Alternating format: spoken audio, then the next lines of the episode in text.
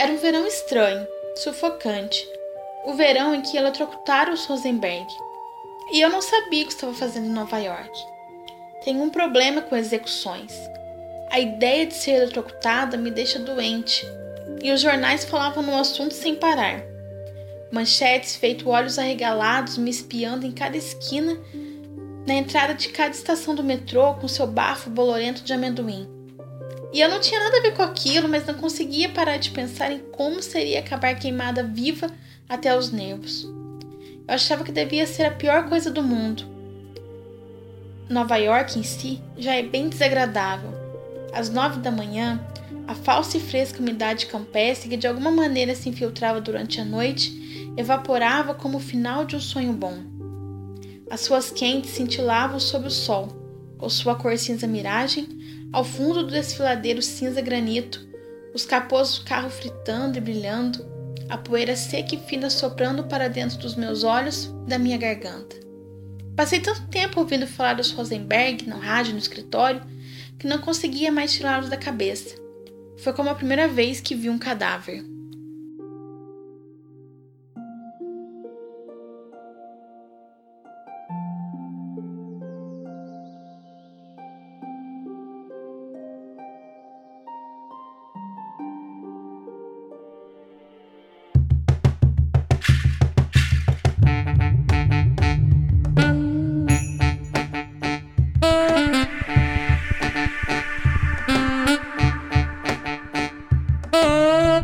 Companheiros e companheiras se acomodem, fiquem à vontade, pois está entrando no ar o único podcast literário que é gravado dentro de uma redoma de vidro antifascista.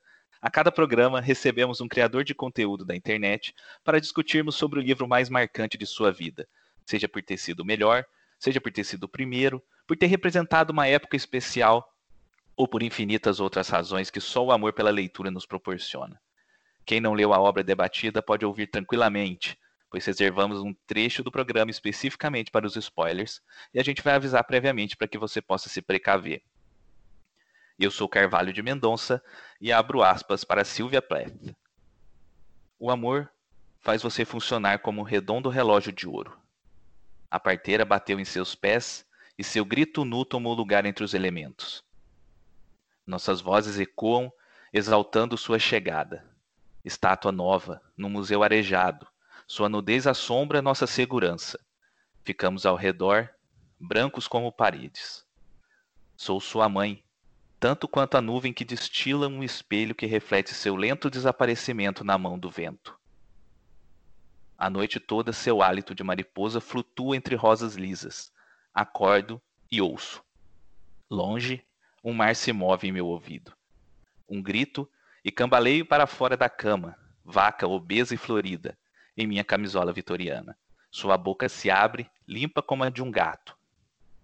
A janela embranquece e engole suas estrelas torpes. E agora você ensaia seu punhado de notas. As vogais claras sobem como balões. Canção da Manhã. Para conversar com a gente sobre as dores e as letras de Sylvia Plath, ela, que além de trabalhar com literatura, é blogueira, podcaster, organizadora do Leia Mulheres e de tantos outros projetos culturais incríveis por aí, e que carrega a poetisa americana literalmente cravada na pele, Michelle Henriques. Seja bem-vinda, Michelle. Como vai? Tudo bem? Olá, Carvalho. Muito obrigada pelo convite e, e pela oportunidade de reler mais uma vez essa obra. Bom demais. Sem mais delongas, vamos logo falar de literatura, pois só temos a nossa convidada disponível das 5 às 7. Este é o nosso episódio número 15, no qual discutiremos A Redoma de Vidro, o livro da vida de Michelle Henriques. Vem com a gente. Este é o Livro da Minha Vida, o podcast literário do blog V Dramática.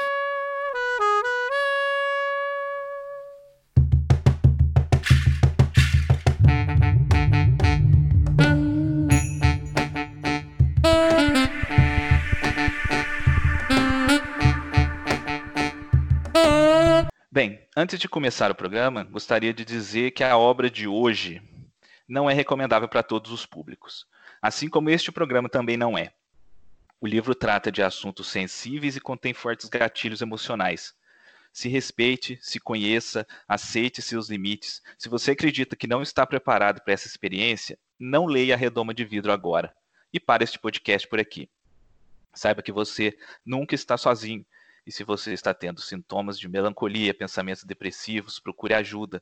Fale sobre isso. Entre em contato com o CVV, o Centro de Valorização da Vida, pelo telefone 188, por e-mail ou pelo chat lá no site cvv.org.br. E se você conhece alguém que está passando por uma situação de abalo emocional, procure informações sobre como prestar apoio é, a essas pessoas neste momento. Tá ok? Vamos ao programa. A Redoma de Vidro é o único romance escrito pela poetisa Sylvia Plath e foi publicado em 1963, pouco tempo antes do suicídio da autora.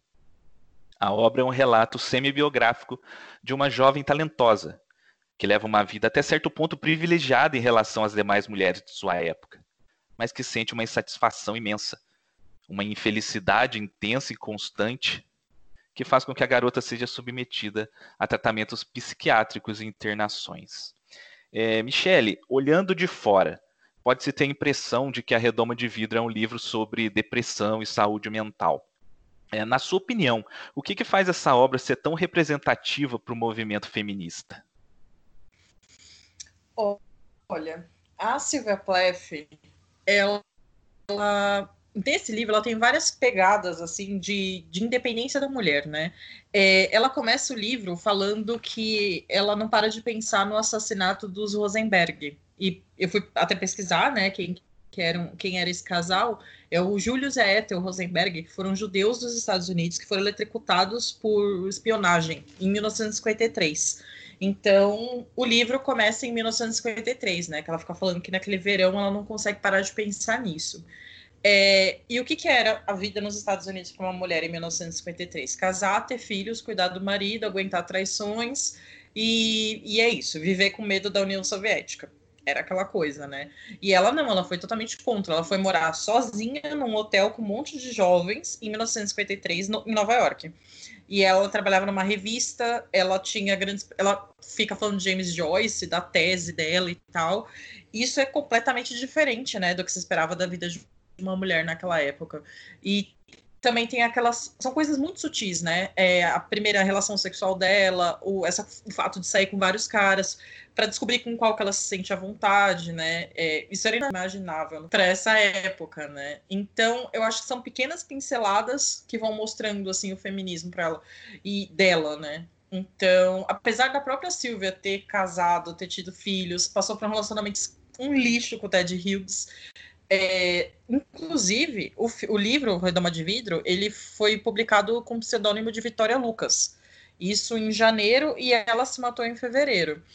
É, a primeira vez que o, filme, o, livro saiu com esse nome foi em 67 e nos Estados Unidos só, é, só em 1971, por vontade do marido e da mãe dela. Eles queriam, tipo, apagar essa história da Silvia, né? Tanto que os diários dela, tem muita coisa que foi editada pelo Ted Hughes que a gente não teve acesso, assim. Ele jogou fora os últimos cadernos dela, né? Então, mesmo ela tendo escrito essas coisas todas, na vida pessoal dela, ela era muito cortada pelo marido, sabe? Isso é muito horrível. Sim, os próprios poemas dela que foram publicados é, pós-mortem, né? Eles foram editados por ele, né? Eles, ele, a filha, né? Descobriu que, que, que o pai tinha feito essas edições e publicou na íntegra depois. É, é o Ariel, a, a filha dela. Inclusive no livro tem os facsimiles, né? Os originais. Porque o Ted Hughes, ele mexeu em tudo. Ele e a mãe dela, né? Eles mexeram em toda a obra dela. É, a gente perdeu muita coisa. Eu fico muito triste de pensar nisso, né? Eu gosto muito dela. Eu até comentei com você antes da gente gravar que o meu preferido é o Ariel, que é o livro de poemas dela. Só que pra gente ficar divagando sobre poemas, eu acho que ia ter que ser um podcast de quatro horas e só gente doida que nem a gente ia querer ouvir, né? Essas divagações, né? Então, eu escolhi o romance, que querendo ou não, é mais fechadinho para interpretação. Claro que tem milhões de interpretações, mas muito menos que a poesia, né? Então, eu fico muito triste de pensar, tipo, eu tenho diários dela, eu tenho o livro de contos, eu tenho o, duas edições do Retoma de Vidro e tal, mas eu não, nunca vou ter tudo, né? Isso é, eu e outro. Imagina uma pessoa que estuda ela para um mestrado, para um doutorado. Essas lacunas como devem fazer falta, né? Sim, Michelle, você é, você é um dos criadores do projeto Leia Mulheres é, aqui no Brasil, né? E o Redoma uhum. de Vidro foi o livro escolhido por vocês para o primeiro debate que vocês fizeram no primeiro encontro, né? É, conta um pouquinho para a gente sobre o que é o projeto Leia Mulheres, essa iniciativa espetacular. Conta também se, caso alguém queira, tem interesse de, de implantar a ideia na cidade e tal, como que deve proceder e por que essa opção por começar pela Redoma de Vidro? Bom, eu vou começar falando do Redoma de Vidro, né? Por que, que ele foi escolhido? Porque o livro ficou muitos anos esgotado no Brasil. Inclusive, deixa eu abrir um parênteses aqui, se você me permite, para fazer uma reclamação. É... Tem essa ideia de chamar as escritoras que se mataram de escritoras suicidas e colocar todas na mesma caixinha. É, eu acho um absurdo você colocar a literatura da Sylvia Plath e a da Virginia Woolf, por exemplo, da Anne Sexton, sei lá, na mesma. A Ana, Ana Cristina César, né, para pensar numa representante do Brasil, é, numa mesma caixinha porque elas cometeram suicídio, sendo que as obras delas são completamente diferentes, né? E se você pensar, dois homens que também cometeram suicídio, o Hemingway e o David Foster Wallace. Ninguém compara a literatura deles pelo fato deles terem se matado, sabe? Todo mundo sabe que são literaturas muito distintas. Então, é, a minha amiga Manu, que é mediadora de Curitiba, ela está estudando mulheres na, ela pesquisa a tradução de mulheres e tal no doutorado dela, e ela sempre fala disso, né? Para abolir essa história de escritoras suicidas. Né? E. Mas enfim, tudo isso para dizer que a Silvia Plath ficou muitos anos esgotada no Brasil. Tinha edições assim muito antigas de sebo que a gente não encontrava, quando encontrava eram muito caras, né? Coisa que não acontece com os homens, inclusive. Hemingway sempre ganha uma edição nova. E a Redoma de Vidro ganhou uma edição nova pela Biblioteca Azul no final de 2014, se eu não me engano.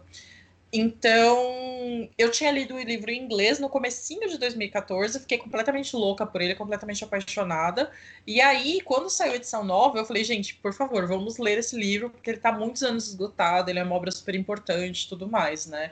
E eu acho que até brinquei com as meninas, né? Meu aniversário foi em fevereiro e o Leia Mulheres foi em março. Eu falei, gente, meu aniversário, me deixem começar a obra, né? E eu acho que não poderia ter sido mais acertada, porque foi uma conversa maravilhosa, assim. Primeiro encontro a gente tava morrendo de medo, né? De, de não ir de ninguém e tal. E no é, final imagina. foi bastante gente. É, então, primeiro você sempre fica assustada, né? E foi um, uma discussão maravilhosa. Claro que a discussão nunca fica só no livro, né? Então, os assuntos tratados no livro foram puxando vários assuntos de feminismo, vida de mulheres. Tinha alguns homens também falando da opinião deles e tal, vivências. Então, para mim, foi a escolha mais acertada do Leia Mulheres, né? Mas, enfim, você perguntou também como começou o projeto, né? É, ao longo de 2014, a, a gente estava pensando muito na proposta da Joanna Walsh, que é uma escritora inglesa, que criou o movimento Read Women em 2014. No final de 2013, ela falou: Quantos livros por mulher vocês já leram? Seu livro da vida é escrito por uma mulher? E a sua estante tem muitas mulheres? E ela começou essas provocações e convidando as pessoas a lerem mais mulheres. E aí a Juliana Gomes, que foi a pessoa que teve a ideia do clube, olhou para a estante dela e falou: Meu Deus, só tem homem. Por que, que só tem homem? E aí, pensando muito, ela falou: Por que não fazer um clube de leitura? Por que não levar essa ideia da Joana Walsh para ser uma coisa mais plausível, né?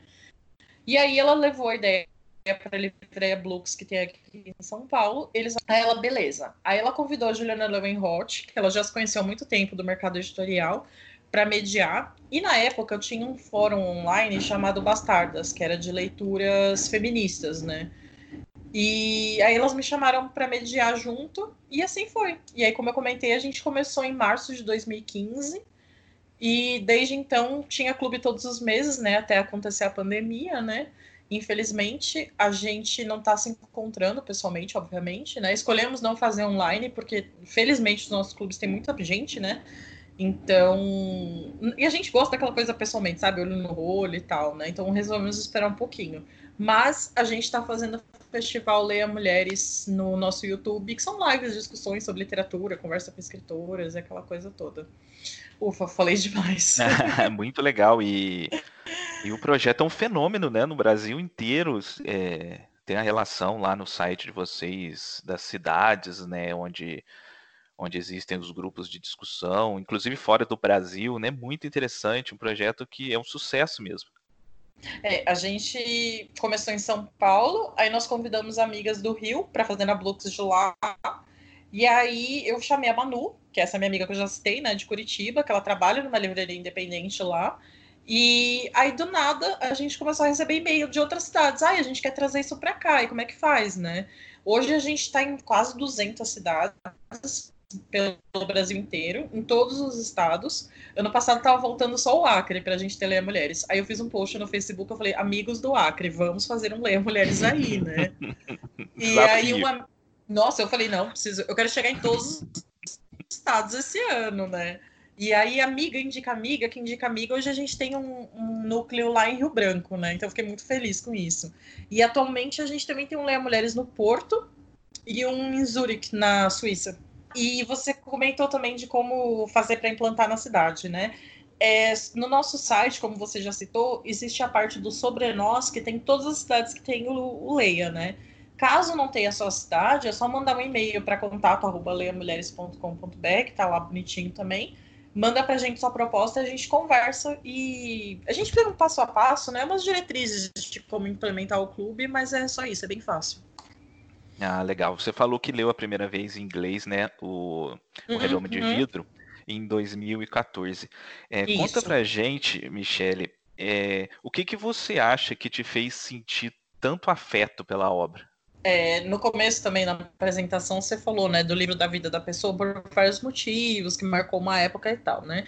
2014 foi um ano muito complicado para mim, acho que foi o ano mais difícil da minha vida, em questão de depressão e tudo, né? E eu também tava naquela. Eu vinha naquela situação de ler muitos homens e ler poucas mulheres.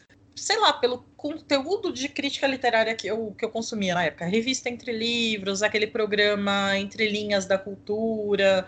A gente não tinha muito acesso a blogs. Claro, eu já tinha um blog de literatura naquela época, acompanhava booktubers e tal, mas eu não tinha esse pensamento crítico que eu tenho hoje, né?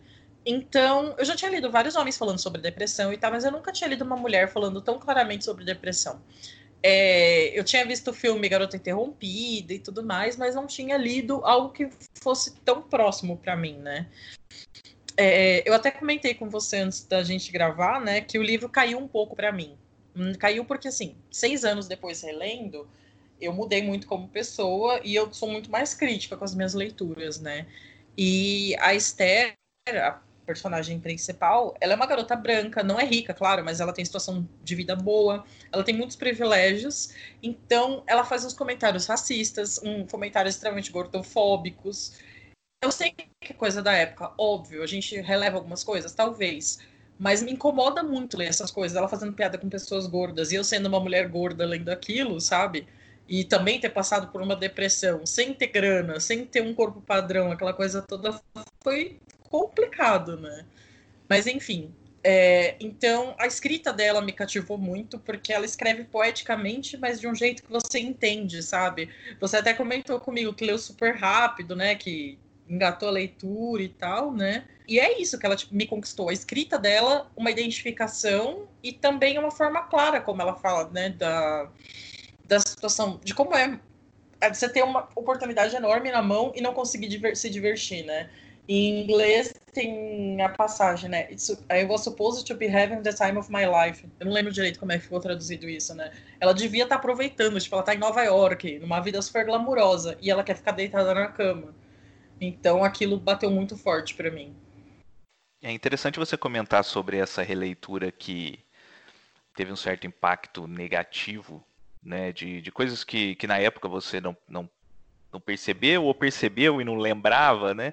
Uhum. É, o que, que você acha que hoje a Michelle mais experiente tirou de positivo desse livro que você não tinha visto?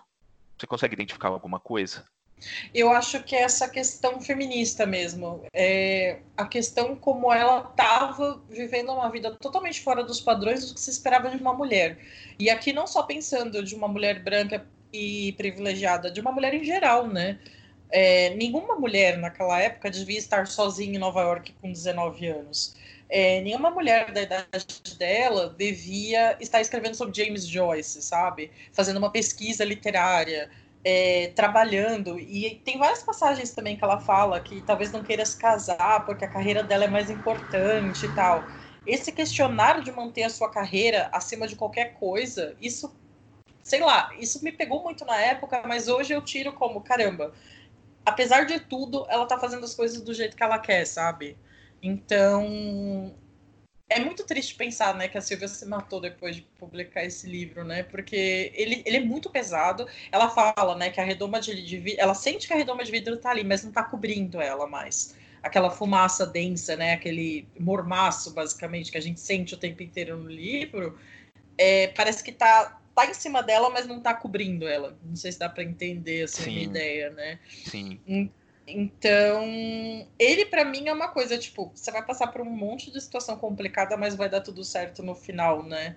Então, pensando em não como um romance biográfico, mas como ficção, é uma coisa que me dá muita esperança, sabe? Tipo, você vai passar pelo inferno, mas vai dar tudo certo, sabe? É, gostaria de dispor aqui com você uma coisa, uma percepção minha, que eu queria saber a sua opinião, se você concorda ou não.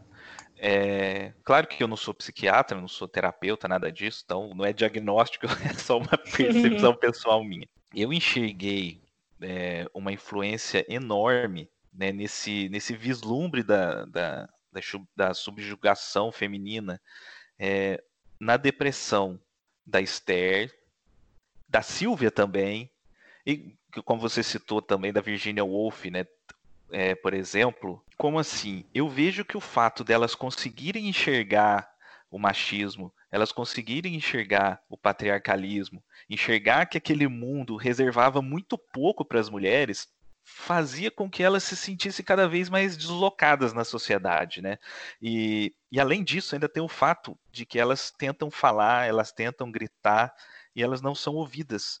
Então eu gostaria de saber a sua opinião sobre isso. Você também vê essa ligação direta do descontentamento que elas tinham com, com esse tratamento dado às mulheres, com a depressão? Olha, é, quando eu estava no segundo colegial, uma professora minha de biologia falou assim: pessoas ignorantes, não ignorantes no sentido de mal educadas nem nada, pessoas ignorantes no sentido de não ter acesso à cultura, aquela coisa toda, Sim. né? É, cultura, de política, etc. Né? Essas pessoas, elas são muito mais felizes do que quem está o tempo inteiro lendo notícia. O caso da, da, da Virgínia foi um pouco diferente, porque, assim, pelo que eu sei, o Leonard, que era o marido dela, era uma pessoa que apoiava. eu sei disso pelas poucas coisas que eu li pela carta de suicídio que ela deixou para ele, que, tipo, ela agradece muito a ele, ela disse que foi muito feliz ao lado dele, aquela coisa toda, né? E Sim, até filme... profissionalmente, né? Ela, uhum. ela chegou a ser bem maior do, do que ele e do que os outros escritores homens que, que viviam ali em torno dela, né? Exato, e ela tinha muito apoio do Leonard, né? Ele abriu uma gráfica para publicar os livros dela, aquela coisa toda, né? E não sei se vocês já assistiram, quem tá ouvindo a gente, você também, Carvalho, se vocês viram o filme As Horas. Nossa, é ótimo. Né? É maravilhoso, é um dos meus filmes preferidos da existência, assim. E o Leonard parece ser uma pessoa muito carinhosa, né, com ela, muito cuidadosa. Ao contrário do Ted Hughes com a Silvia, porque ele era um escroto. Tipo, enquanto ela tava. Ela, eu tenho a impressão que a Silvia nunca quis ser mãe. Eu tenho a impressão que ela casou por conveniência com o escritor, porque era o que ela tinha que fazer, sabe? Não que ela não, amasse os filhos. Tanto que quando ela foi se matar lá, que ela ligou o, for, o forno, ela cobriu a porta das crianças para não invasar gás lá, e ela deixou um copo de leite e um lanche para eles. Tipo, até para isso ela se preocupava, sabe? Deixou as janelas e... abertas do quarto Exatamente. dele. Exatamente. Né? Exatamente. Enquanto o Ted Hughes estava com a amante dele. Inclusive, a amante dele também se matou. Então, ele era um completo escroto, assim, né? Então, e eu sinto O filho dela acaba se matando também mais o tarde, Nicolas, né? O Nicolas se matou também. A Sim. Frida, acho que é Frida, Frida, não lembro direito o nome da filha dela. A filha dela acho que tá viva ainda. Mas o Nicolas se matou também. É igual a família do Hemingway, né? Todo mundo se matou, né? E a Silvia, não, eu sinto que ela não tinha esse apoio do Ted, né? Tanto tá aí o apoio, né? A questão dele não deixar publicado, ele rasgar os diários, aquela coisa toda, né? Tipo, um marido correto teria visto aquilo como um valor literário, né, e honra do trabalho dela, né. Então, eu acho que ela sofreu muito por ter essa percepção do que estava acontecendo, né, que nem eu disse.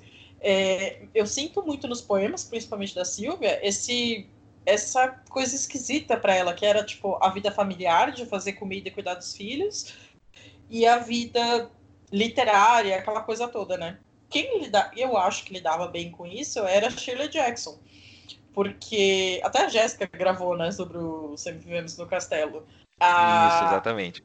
A Shirley tinha um monte de filho, a Shirley tinha um monte de gato e escrevia aquelas coisas maravilhosas, né? Tanto que alguns dos. Eu li muitos contos dela em 2018, assim. E li também as crônicas dela, né? Que ela fala da vida familiar e tal. E ela levava aquilo num bom humor, era leve para ela, sabe?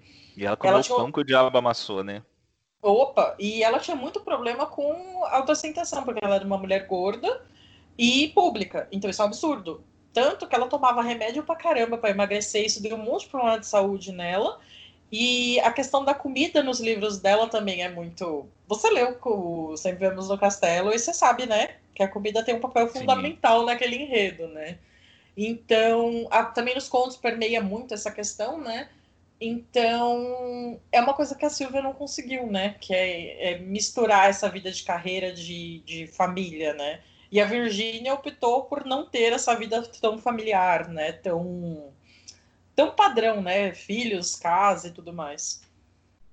Inclusive, a gente vê quando a, a Esther ela tá lá em Nova York, no hotel, que eles até citam que elas estão todas no mesmo andar, com uma portinha do lado da outra, né? Parece um, um quartel, né? Um, um alojamento. e, e ela tem ali duas, duas, não amigas, né? Duas colegas que são completamente diferentes, né? Tem aquela que, que é toda certinha, que segue as regras, que fica criticando a outra, que é doidona, que sai, que some, que não aparece, e que no dia de estar tá não sei na onde ela não vai, e o dia de entregar o trabalho ela não entrega. E as duas ficam ali na cabeça dela, né? Meio que demonstrando esses dois lados, né? Esse lado da pessoa que a sociedade espera de uma mulher e da pessoa que transgride, né? Da pessoa que não se importa com o que a sociedade espera dela. E a Esther, ela analisa isso com certo bom humor, né? É do mesmo jeito que ela critica uma, ela critica a outra. Ela ela acha que a amiga dela que é livre passa dos limites, ela acha que a outra que é certinha também passa dos limites. Até a metade do livro a gente percebe que a Esther ela é uma pessoa muito consciente de tudo que está acontecendo, de tudo que está ao redor, de toda a sociedade que, que, que ela vive. Ela tem consciência do que do, do privilégio que ela tem de estar tá ali em jantares, ganhando presentes e saindo para passear de carro com escritores famosos e tal ela tem essa consciência e isso pesa para ela. Né? A partir do momento que a gente chega no meio do livro, a gente vai falar mais isso é, mais para frente, ela começa a sentir o peso de conhecer a verdade. A verdade entre aspas, né? não sei se existe uma verdade e tal, mas é, o peso de conhecer, de enxergar tudo, todos os ângulos, que as outras 11 meninas não tinham esse poder né?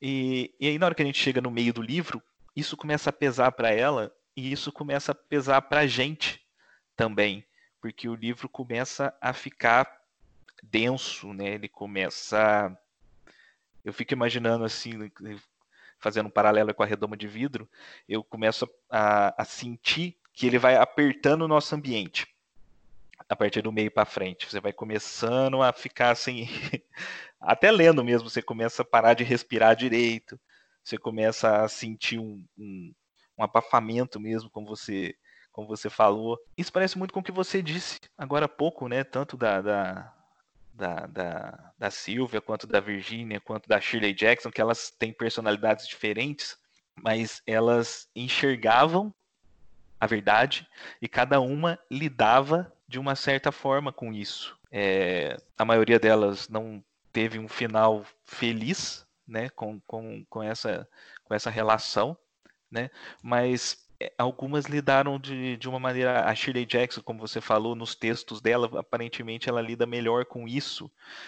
E é surpreendente porque até a metade do livro eu achei que a Esther lidava bem com essa situação, você não acha? Então, eu queria fazer um só um comentário. Em 2015, eu fiz um curso no Mi sobre o olhar feminino, não me lembro direito o título, mas era nas artes, na música, no cinema e tal, né? E uma das professoras falou assim: espera-se duas coisas da mulher, que ela seja uma santa ou que ela seja uma puta. Ponto. É o que se espera desde o início. Ou ela é a mulher ou ela é amante. Desde sempre, né? E a mulher que está no meio termo disso, ela surta, porque ela não, atende, não atinge nenhuma expectativa. Então ela tá ali naquele limbo e perdida. E eu acho que é exatamente onde a, a Esther está. É onde eu estou, é onde várias amigas minhas estão, sabe? Que a gente não é nenhum nem o outro, por isso que a gente é tão deslocada da sociedade.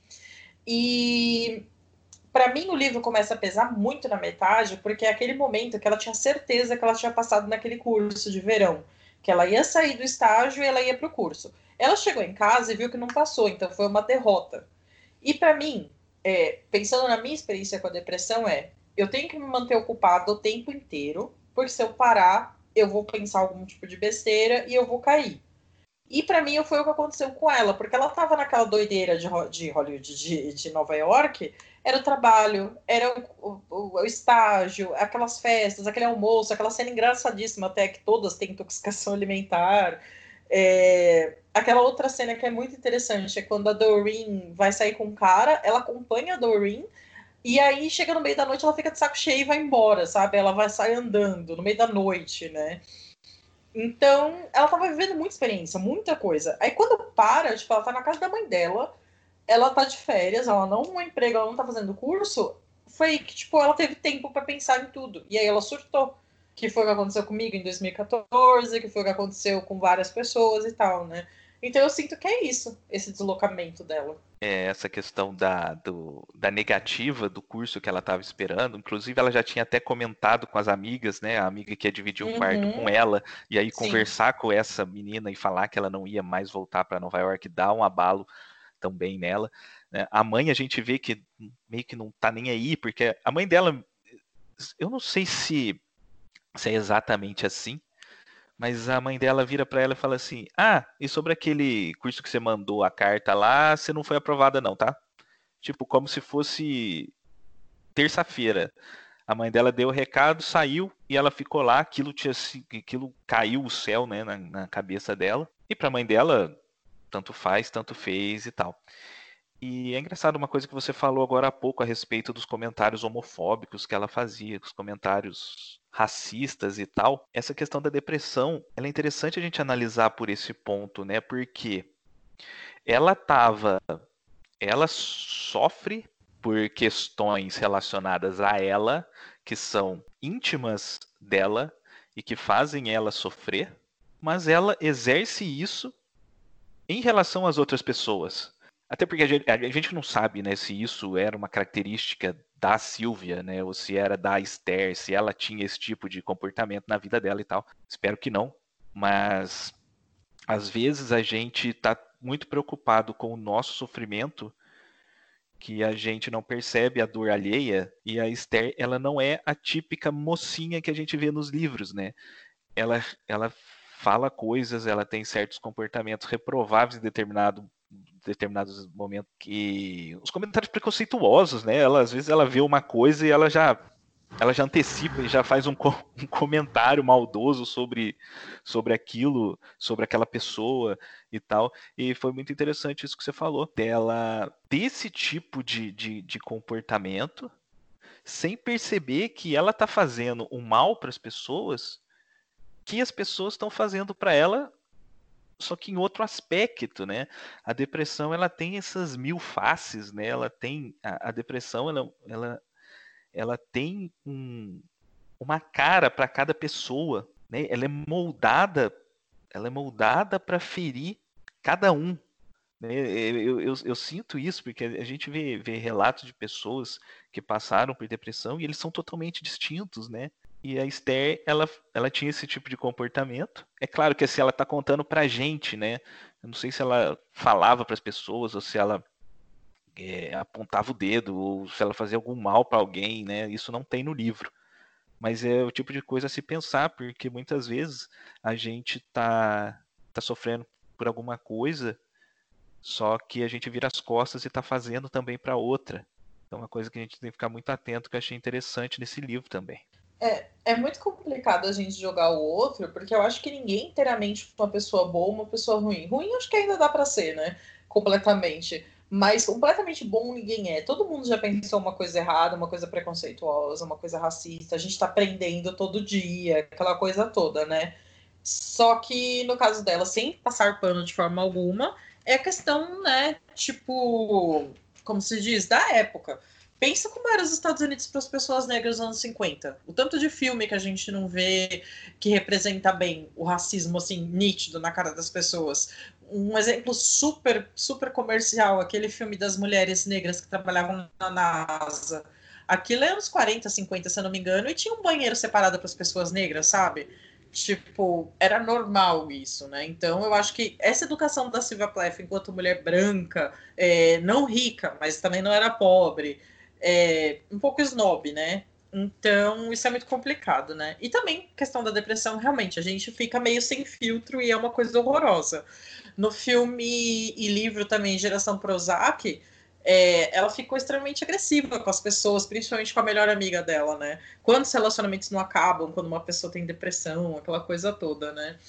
E no caso da, da Silvia também, os comentários gordofóbicos, piadas com gordos, etc., até hoje tem isso, né?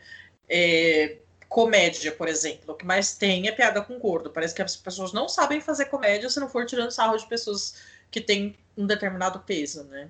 Então, isso é uma coisa muito complicada. E um exemplo muito básico que eu sempre uso é a quantidade de homens gays que eu conheço que são extremamente misóginos, que falam que tem nojo de mulher, é, que a única vagina que encostou neles foi quando nasceu e passou pela mãe, sabe? Tipo, comentários extremamente misóginos e os caras se acham no direito de falar essas coisas porque eles estão numa relação de minoria na sociedade. Só porque você é uma minoria, você vai atacar outro. Então, isso é muito escroto, né? Muita feminista branca, que é racista, que tem comportamento classista também, que eu acho um horror. Comportamento gordofóbico, entendeu? É muito difícil. Tipo, você já é uma minoria, você já sofre algum tipo de coisa e você tem que olhar para o outro, entendeu? Tipo, por isso que eu falo, que mulher sempre pensa em tudo. É, esse, um exemplo, assim, eu tava vendo uma seleção de filmes esses dias para um projeto, aí eu olhei assim, não tem filme dirigido por mulher? Quantos desses homens são negros? Quantos deles não são brancos? Tem algum indígena? Tem algum não sei o quê? Tem não sei o quê? A gente tá sempre preocupado o tempo inteiro com isso, né? Organizando o festival Leia Mulheres, eu pensando, não vai ter mulher trans, não vai ter mulher negra, não vai ter mulher de origem asiática e etc, né? Então, é muito complicado. Hoje eu tenho essa consciência, mas eu creio que naquela época não se tinha, né?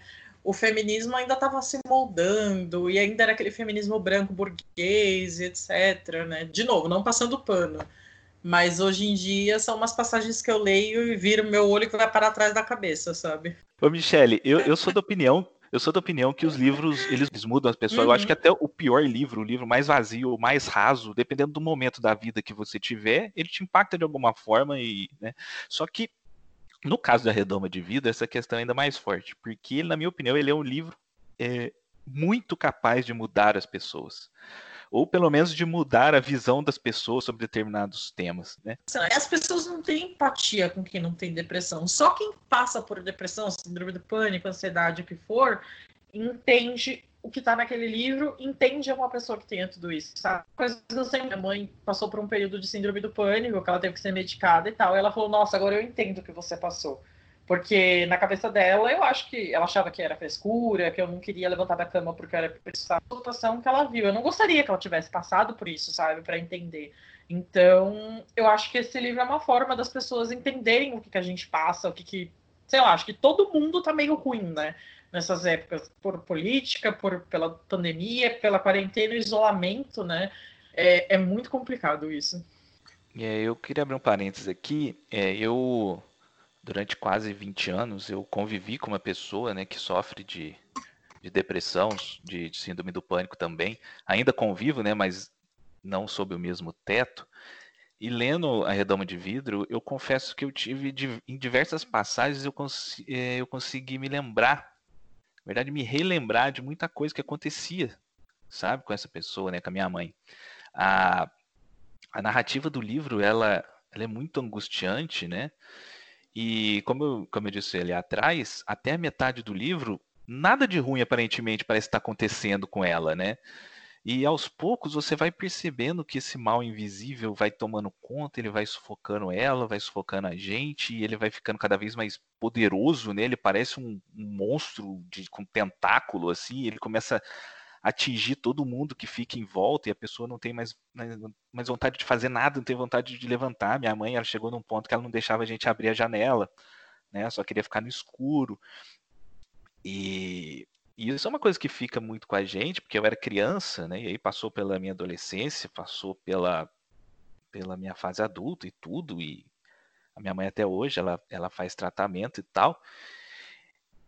E as pessoas criticam. Isso que você falou é muito verdade. As pessoas não entendem e criticam. As pessoas apontam o dedo. As pessoas não acreditam, né? Na depressão. As pessoas não acreditam no invisível. E isso é uma coisa muito dura, é uma coisa muito difícil para a pessoa que passa por isso. É, você falou que você é, sofreu também de depressão. É, no, no, no, no, no, seu caso, você se identifica com a Esther ou com, as, com, as, com os eventos que ela passou no livro? Olha, eu acho que eu me identifiquei mais com questão de sentimento e essa coisa de tipo, eu tô vivendo tanta coisa legal e eu não consigo ficar feliz, sabe? É, eu comecei a ter uma melhora de depressão no começo de 2018. Até então, tinha uma, uma cortina na minha cara, eu não conseguia enxergar. O próprio Ler Mulheres foi um negócio imenso, um negócio que mudou a minha vida completamente. E eu não conseguia, não conseguia enxergar a grandeza, sabe? Eu não Entendi. me dava o direito de ser feliz por aquilo, né? sei lá, ano passado nós fomos fotografadas para a casa Vogue. A gente passou um dia sendo maquiada e usando roupa que custa mais que o meu salário, né? E, e eu me dei o direito de ficar feliz, eu me dei o direito de mostrar para todo mundo e falar: gente, olha como eu tô belíssima, toda maquiada, cabelo feito, aquela coisa toda, sabe? E, e antes você tem essa, literalmente, essa redoma de vidro, você fica num mormaço que você não consegue ficar feliz, você não consegue sentir coisas boas, sabe? Se orgulhar do seu trabalho, sabe? Foi de 2018 para cá que as pessoas falam: ai, parabéns, seu trabalho é muito legal. E eu dou um sorriso e falo: putz, é, é da hora, né? Tipo, e não é egocentrismo nem nada, é tipo, olha só que legal, eu construí um negócio muito bacana com umas 300 mulheres pelo Brasil, pelo mundo, cara. Isso é um negócio muito, muito legal, sabe? E hoje eu consigo aproveitar essa felicidade.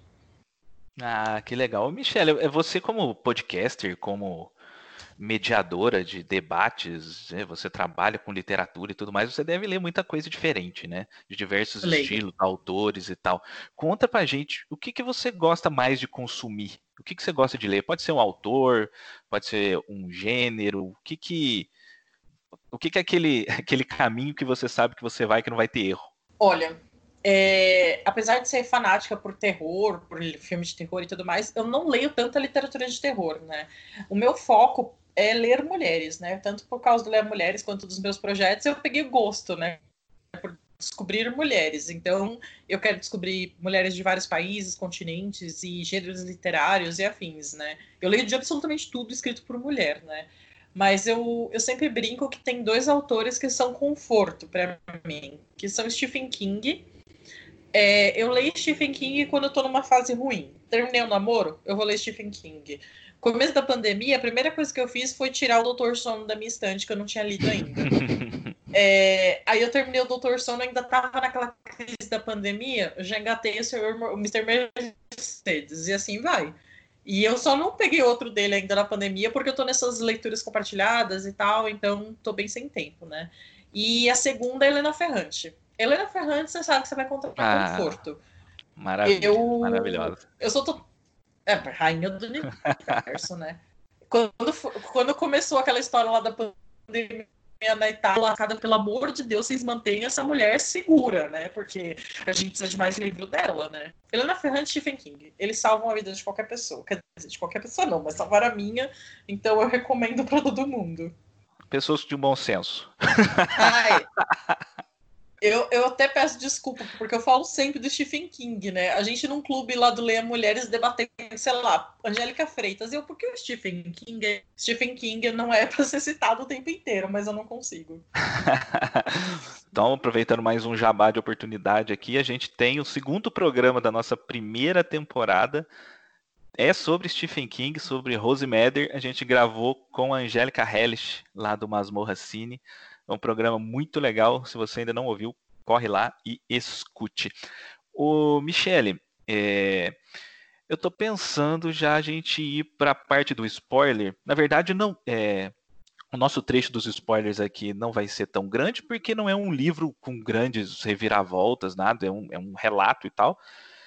Então, o trecho hoje vai ser menorzinho, mas é para falar algumas coisas sobre o final do livro, eu acho importante a gente colocar a nossa vinheta aqui, pode ser? Uhum, claro. Então, se você ainda não leu A Redoma de Vidro, eu vou deixar aí uma vinhetinha para você pular para a nossa sessão de indicações. Não vai embora ainda, tem muita indicação legal. Vai ter também a nossa cena pós-créditos para você tentar adivinhar qual é o nosso próximo programa. Então, não vai embora. Vamos lá. Se você não leu A Redoma de Vidro, de Silva Plath, Pule para 1 hora, 2 minutos e 44 segundos.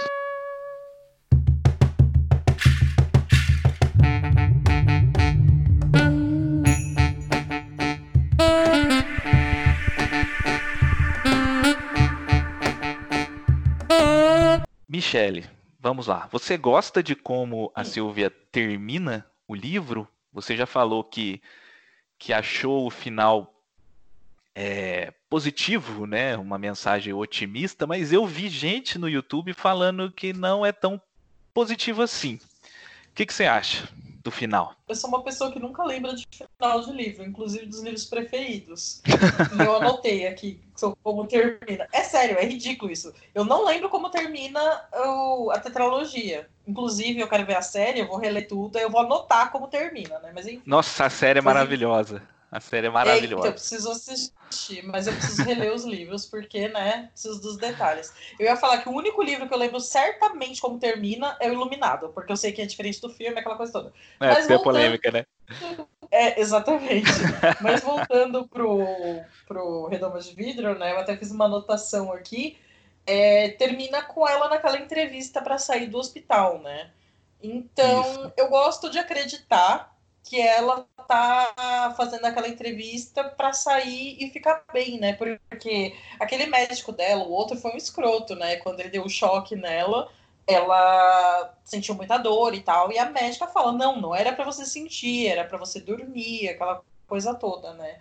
Então eu sinto que ela foi melhor cuidada, que ela a médica não a tratou como uma incapaz, sabe? Que a médica a tratava com respeito que é o que a gente espera, né, de, de psiquiatra. Eu mesma estou na minha terceira psiquiatra e finalmente eu acho que eu estou com uma pessoa que me respeita, que entende minhas necessidades e afins, né?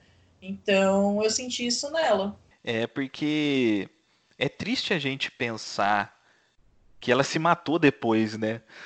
Porque Sim, a, é gente, a, a, gente tem essa consciência de que é, é autobiográfico, não, ele é semi-autobiográfico. Então a gente, a gente, de certa forma, a gente olha para Esther como se ela fosse a Silvia. Uhum. E aí uhum. quando, quando tem aquele final que aparentemente, ah, ela vai sair, e aí você vai e lembra que, ah, ela saiu, ou sei lá, não saiu, não faz diferença porque ela se matou, sabe?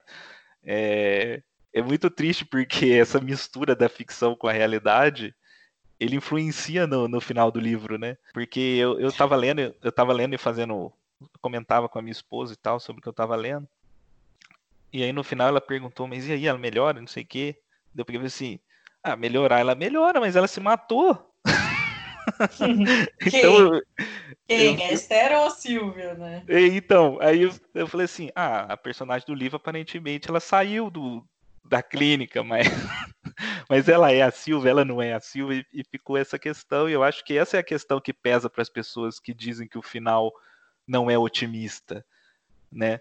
Porque ah, se a intenção fosse ser otimista, eles tinham mostrado a entrevista e ela saindo, né? Ela eles, ela quis deixar isso em ela quis deixar isso em discussão, né? Ela fez isso proposital. Quando ela terminou o livro, ela sabia que ela ia se matar. Isso é coisa que fica na cabeça da gente, né? Mas você sabe a impressão que eu tenho? Eu, eu falo isso já me sentindo íntima da Silvia, né? Eu acho que ela escreveu o que ela gostaria que acontecesse, sabe? Ah, que ela saísse de lá e que ela melhorasse. Porque se você pensar, o livro foi escrito em 50, se passa em 53. E ele foi lançado em 63. Então pensa 10 anos antes, antes dela casar com Ted Hughes, antes dela ter os filhos e tal. Se Sim, não tivesse... tem nada disso no livro, né? Não, não tem nada disso. Então eu fico pensando que seria para ela um outro caminho possível. Porque no meu poema preferido da Silvia, que é o Lady Lazarus, ela fala das três tentativas de suicídio que ela teve, né?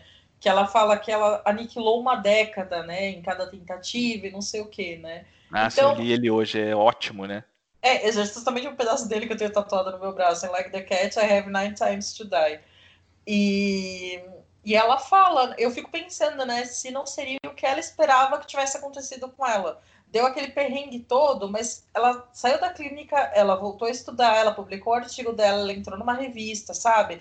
E tem um quadrinho que chama Parafusos, que é da Ellen Forney. Eu recomendo que é meu quadrinho preferido também. A, a própria artista, Ellen, ela é bipolar, então o quadrinho todo é sobre ela tentando se ajustar com os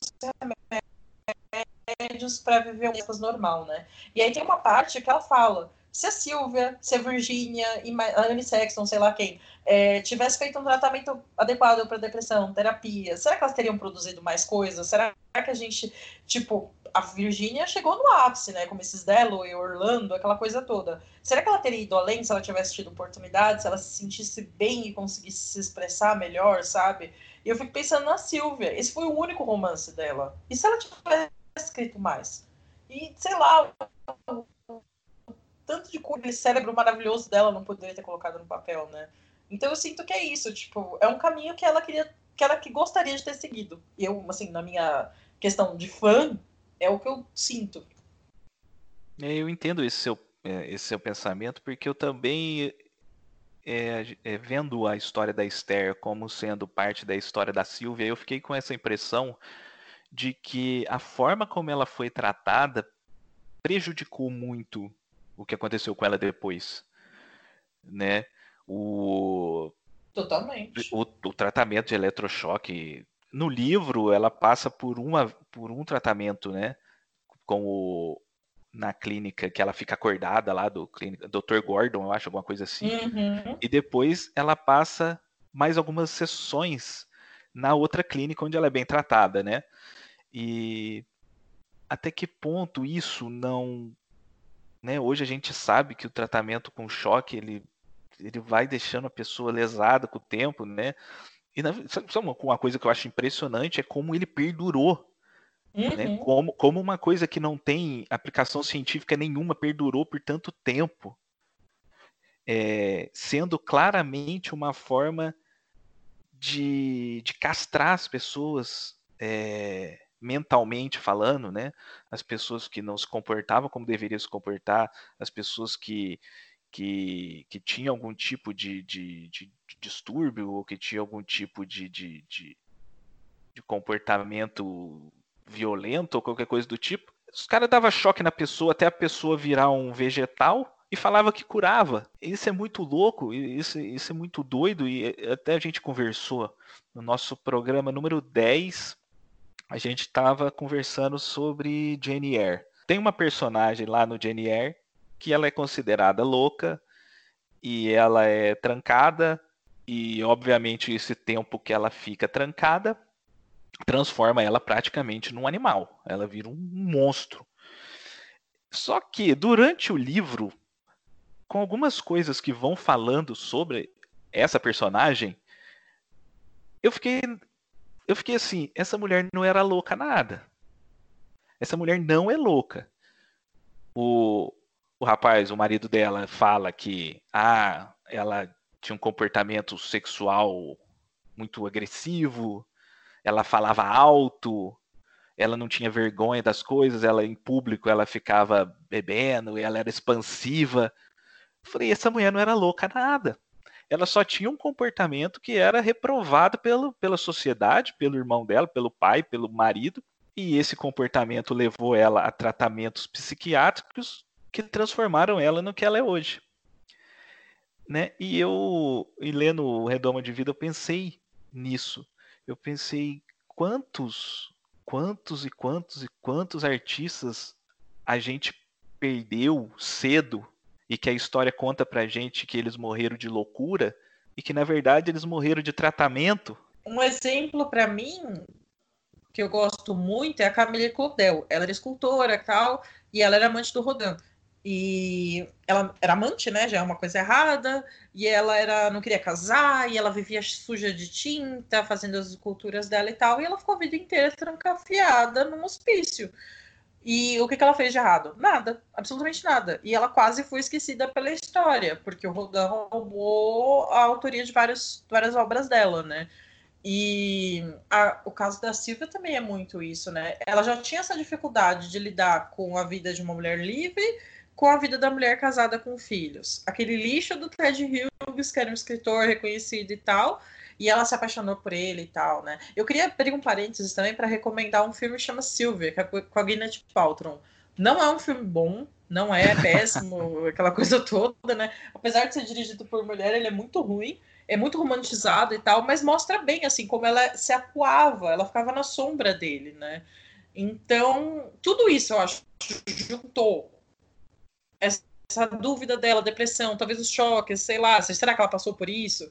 As tentativas de suicídio, essa a mãe dela que não apoiava e tudo mais, o pai que faleceu cedo, é muita coisa que junta, né? A depressão nunca é um gatilho só, né? Então eu fico pensando, né, se ela não tivesse passado por tudo isso, se não teria vivido muito mais.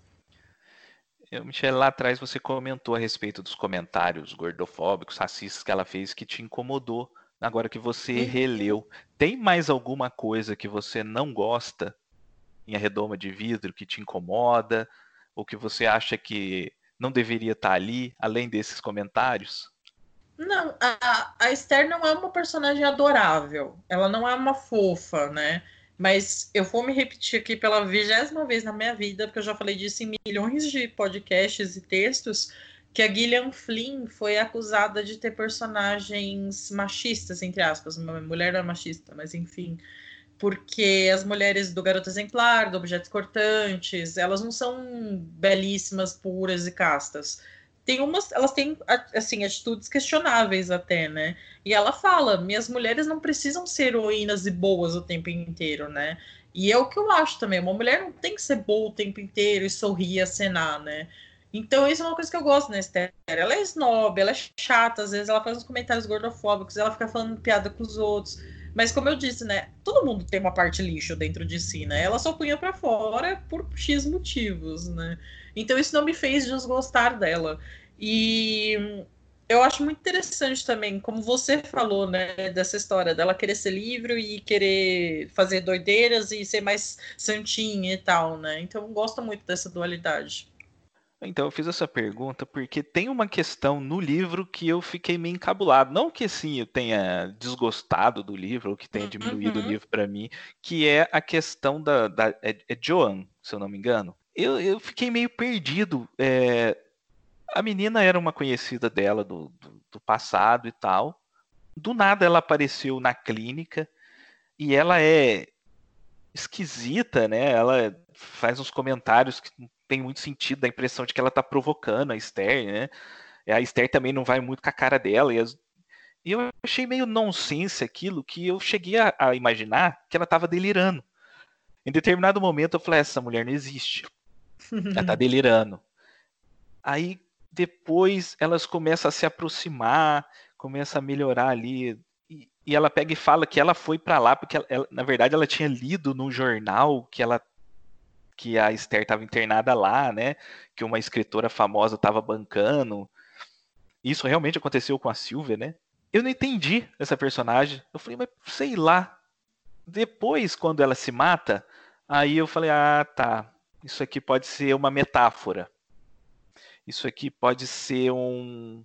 A Silvia querendo mostrar pra gente um outro caminho. A Joan seguiu um caminho e a Esther seguiu outro caminho, ou alguma coisa do tipo. É, se tratando de uma história semi-biográfica, eu não, eu não sei, mas eu não acredito que tenha acontecido isso. Eu não acredito que tenha aparecido uma conhecida dela na mesma clínica, no quarto da frente, e que aquilo influenciou ela de alguma maneira e tal. Eu realmente achei que foi. Não, não é, quem sou eu para fazer uma crítica dessa, né? Se fosse uma outra uma outra, uma outra paciente normal e ela tivesse um contato com essa pessoa e gerasse um, um conflito e tal, pudesse ter sido mais natural. Para mim ficou antinatural o fato da menina aparecer ali na vida dela, sabe? A Joan, depois ela explica um pouquinho mais para frente, também ela aparece do nada, é muito confuso, né? Mas depois eu fui entendendo da seguinte forma. A Silvia tinha aquele namoradinho da cidade dela, que o cara foi fazer faculdade de medicina, depois ele teve tuberculose. Inclusive, uma das cenas do livro mais assim, que me deixaram sufocada é quando ela vai com o pai, ela visitar, e aí o sogro fala: opa, tô indo embora, e larga ela lá. Larga tipo, ela lá pra ela passar o fim de semana, né? É, e tipo, já tá nítido que ela não quer ficar com esse cara, né? E quando a sogra dela fala, ah, eu vou te arrumar um emprego lá na cozinha do hospital pra você ficar perto dele. Gente, não, pelo amor de Deus, né? Então, isso me desespera um pouco. A Joan era namorada desse cara antes da Silvia, da Silvia, da Esther. Olha eu já juntando as duas. e aí, o que eu entendi foi: a Joan gostava do cara, o cara não gostava dela e largou ela para ficar com a Silvia. Então, o que acontece é aquela coisa de rivalidade feminina por causa de homem. Foi o que eu entendi. Sim, sim. E a Joan ficou um pouco obcecada com a Silvia. Tipo, ah, ele não gosta de mim, mas gosta dela. Por quê? Deixa eu descobrir o porquê. E as duas tinham um problema. Até o momento que o cara fala, ai, uma se mata e a outra me para no hospital psiquiátrico. O problema é comigo e não sei o quê. Sim, ele é um lixo também, né? Até porque ele tinha um Nossa, caso é lá. um idiota. É, esses homens, tudo Nossa, lixo, eu... se aproveita dessas. uhum. E enfim, aí ela. Eu fiquei nessa sensação de que a Joan tinha uma certa adoração distante da Silvia, sabe? Da, da Esther. Olha, eu fazendo a, a comparação de novo. É, então, essa proximidade das duas depois se dá porque elas começam a perceber de, meu, foda-se esse cara, sabe? É, nós duas estamos aqui passando por uma situação difícil, vamos nos juntar, né? Tanto que quando ela tem aquele episódio do sangramento, que eu nem sabia que podia acontecer, eu achei muito bizarro, né? Depois que eu fui ler e, e fiquei muito chocada, né? É, é, a Joan que ajuda ela, que chama, que leva ela para o hospital e cuida dela e tudo mais, né? Tipo, uma pode ela vai atrás, outra, né? Mas... Ela tá na casa dela. Exato. Exatamente. E aí você vê, tipo, uma pode contar com a outra, mas não podem contar com o cara. Então, para mim, meio que deixa essa rivalidade um pouco de lado essa besteira, né? Tipo, de disputa por causa do cara, que no fim dá a impressão que nenhuma das duas queria ele, né? A, a Esther realmente não queria. Mas a John, eu acho que tava procurando um cara, tipo, ah, ele vai ser médico, vou casar com ele e ser feliz para sempre, né? Então, essa foi a minha interpretação. Tipo, deixa esse cara para lá e vamos ser amigas que a gente ganha mais. Ah, legal. Bom, então a gente vai fazer um intervalinho agora. Esse foi o nosso papo sobre a redoma de vidro, né? Não sai daí ainda que a gente vai voltar com a nossa sessão de recomendações. Tá ok? Até já.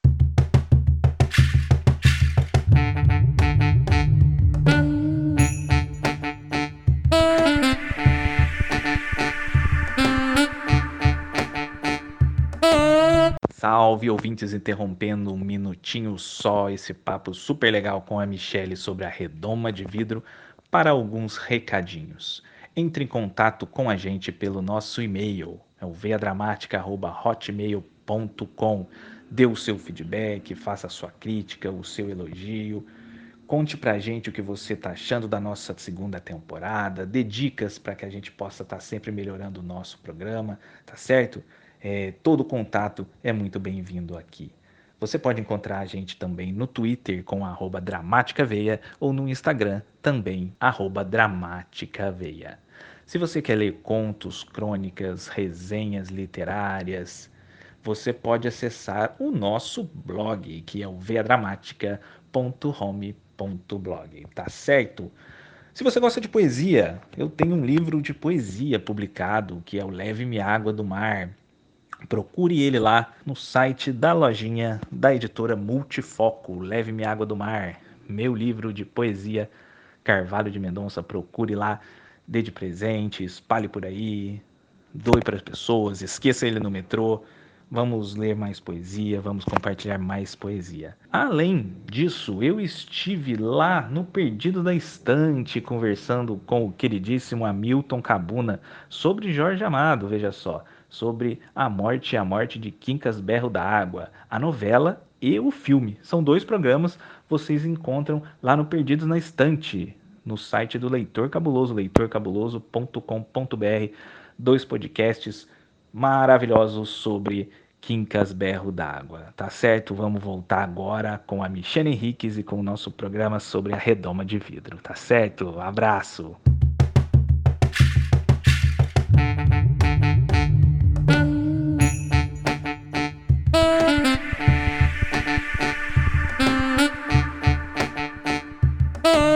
Bom, galera, esse é o nosso quadro. Quem gostou também poderá gostar. O que, que acontece aqui? A gente faz indicações para você que gostou de A Redoma de Vidro. E a gente indica o quê? Livros, filmes, séries, novelas, telenovela, radionovela, álbum de figurinha, qualquer coisa que é muito muito democrático, muito livre, você pode indicar o que você quiser aqui. De, de, de, coisas que você acha que a pessoa que gostou de Arredomo de Vidro, que gosta da Silvia Plath, também poderá gostar. E aqui quem começa é a convidada Michele, por favor, a sua indicação. Eu acho que eu acabei indicando várias coisas ao longo da, da gravação, né? Sim, falei super do, legal. De, de Geração Prozac, falei do Garoto Interrompida. As horas. Falei bastante coisa, né? Mas eu vou indicar um livro, é um livro que eu li esse ano também, que eu gostei demais, que chama Meu Ano de Descanso e Relaxamento da OT Fashion, eu acho que é assim que fala, né? Basicamente é uma moça que decide passar um ano dormindo. Como? Ela toma remédio para dormir, acorda, come, toma banho, toma mais remédio. Basicamente essa é a vida dela. Só que alguns remédios dão uns efeitos colaterais, ela sai, não lembra das coisas, enfim. É um livro engraçado, porém triste, né? Porque ela tá fazendo isso porque ela tá com depressão, mas eu acho sensacional. É, tem uma banda que eu gosto muito, muito dos Estados Unidos chamada Miserable, que é da Cristina Sfandiari. E a Plef, ela tem uma música que chama Oven, ela tem um, uma outra que chama Bell Jar, então fica aí minha indicação de, dessa banda que eu gosto muito. Ah, legal, esse eu vou procurar. Vamos então para minha indicação, coleção, né, composta por sete edições, é um mangá chamado Boa Noite Pum Pum, que é a obra-prima do Inyo Asano. É, nesses sete volumes ele conta a história do Pum Pum durante as fases distintas da, da vida dele, né? Começa ali no ensino infantil, passa pelo ensino fundamental, ensino médio até os 20 anos de idade. E o mangá ele é assim, extremamente comovente. Eu tenho o box aqui em casa, inclusive é lindíssimo, né, da JBC, você coloca na estante ali, fica maravilhoso. E ele trata de assuntos muito caros, né, como depressão, a solidão, suicídio, autoestima, violência doméstica e tudo mais, além de vários outros aspectos psicológicos relacionados a essa exposição da criança e do adolescente a esses sentimentos, né? Porque se a gente for pensar, a cada etapa da nossa vida quando a gente é novo, a gente experimenta mais emoções inéditas tudo pra gente é novo. Quando você é criança, quando morre alguém, é um sentimento novo. Quando você vai entrando ali no começo da adolescente, você apaixona pela primeira vez, é um sentimento novo. E, e é muito interessante como isso é colocado no mangá. Sabe, mas é aquilo, é muito triste, é muito denso. Então, assim como eu falei lá no começo do programa, não é recomendável para todo mundo, né? Uma coisa muito melancólica e tal. É importante que cada um saiba o seu limite, então não é para todo mundo, mas é um mangá assim, a qualidade dele é estupenda e eu indico para você que gostou da Redoma de Vidro. Bom, Michele, esse é o seu momento agora. Eu quero que você fale sobre os seus projetos sobre o seu trabalho lá no, no, Leia Mulheres, faça o seu jabá, se você tiver contatos, redes sociais, sites, blogs, qualquer coisa que você ache interessante divulgar agora, fique à vontade que o espaço é seu. Bom, eu já peço desculpas que vai ser um pouco longo, né? É, é, Eu vou começar pelo meu novíssimo projeto que eu tenho com a Gabi, Gabi Barbosa, que é uma certa Gabi, no Twitter e no Instagram, que a gente fez um clube de leitura online e discutiu alguma live, né? E esse mês, agora no finalzinho, a gente vai discutir um outro Brooklyn. Eu esqueci o nome da autora, agora me perdoem, não tô com o livro aqui. É, foi publicado pela Todavia e a gente faz a live no Instagram dela.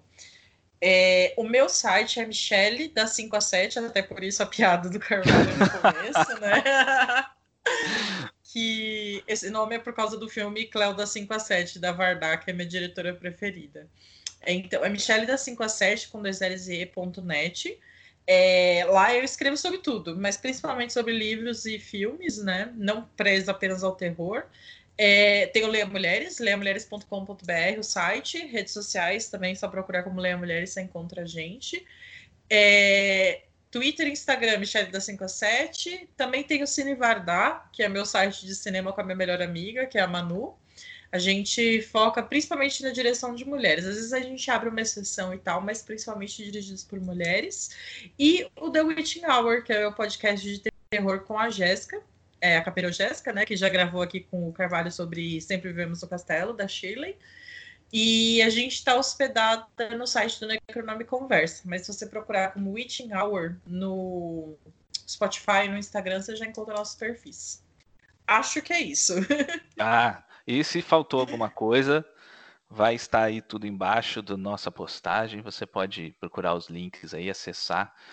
É, eu sou um entusiasta da literatura, sou entusiasta das, das mídias, é, essas novas mídias, né? Os podcasts, os booktubes, as lives, eu acho tudo interessantíssimo. E eu acho muito importante que tenham projetos como os seus que misturam o conteúdo com a resistência, uhum. com a diversidade, que tem uma luta por trás, que tem a consciência social por trás, né? Então, eu acho muito interessante o trabalho de pessoas que falam sobre literatura, que falam sobre filmes, que falam sobre é, cultura de modo geral, fazendo esse link com a sociedade, esse link com a luta das minorias, esse link que não deixa de ser uma luta também. Né? O que vocês fazem no Leia Mulheres é uma luta né? Uhum. E isso é trabalho de formiguinha, isso vai demorar muito, então não é do dia para a noite que, que isso vai mudar, mas é do dia para a noite que a gente toma decisões, e é decisões de um, decisões de outro, decisões de vários que a gente muda as coisas. Né? Eu vou estar sempre aqui acompanhando os projetos, né? Lá no uhum. Twitter, no site, no blog, vou entrar em tudo, porque eu acho sensacional né? É sempre conteúdo de altíssima qualidade e sempre debates é, maravilhosos com pessoas muito agradáveis. Nossa, muito obrigada, Carvalho, por. É muito difícil, né? Você tem um podcast sobre livros, você sabe como é difícil a gente ter, sei lá, espaço, conseguir chegar nas pessoas, né? Não ficar do, do alto da nossa torre de marfim de cultura, né? e não chegar em todo mundo, né? Que eu sempre falo, o meu objetivo principal com Leia Mulheres é mostrar que a literatura é para todo mundo. É, qualquer pessoa pode pegar um livro, ler e falar o que quiser sobre ele, se gostou, se não gostou e tudo mais, né? Então, eu acho que a nossa principal tarefa nisso aqui é democratizar a cultura e mostrar que ela é para todo mundo, né? E tentar achar formas de fazer com que ela chegue para todo mundo, né? Então, queria agradecer pelo convite, pela oportunidade de reler a Redoma de Vidro, né? Pelo debate, pela conversa, pela troca, né? O seu olhar, o meu olhar, né? E por me fazer cestar no meio de uma pandemia falando de literatura por duas horas. Isso é sensacional. ah, que legal. Bom, gente, esse foi o nosso programa número 15. Você vai ficar aí agora com a nossa cena pós-crédito. Tenta adivinhar Tenta adivinhar qual que vai ser o nosso programa 16, tá? Até mais. Um abraço. Você acabou de ouvir O Livro da Minha Vida, o podcast literário do blog V Dramática. Fique agora com a nossa cena pós-créditos e tente desvendar qual será a obra debatida no nosso próximo programa.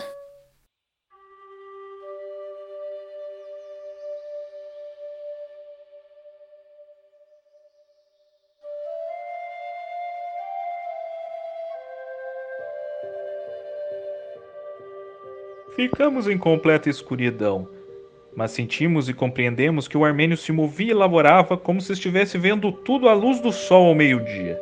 No fim de alguns minutos, a lâmpada mágica lançou e manteve uma tênue flama que começou pálida e fraca, pouco e pouco foi se tornando intensa e rubra, e da qual o armênio retirou a ponta da espada, que pareceu tê-la acendido.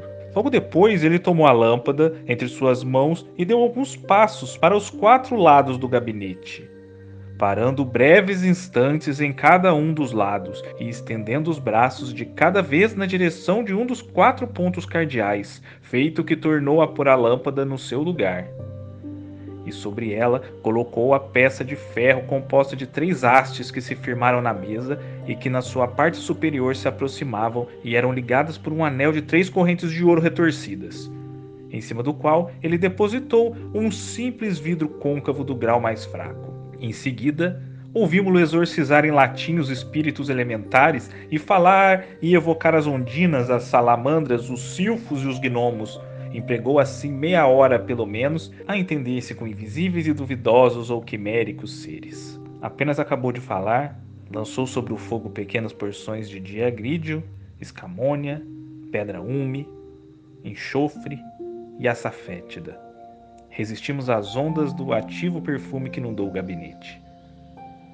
A flama da lâmpada tornara-se viva, brilhantíssima, derramando tanta luz como se mil picos de gás iluminassem a pequena sala. A operação mágica adiantava-se.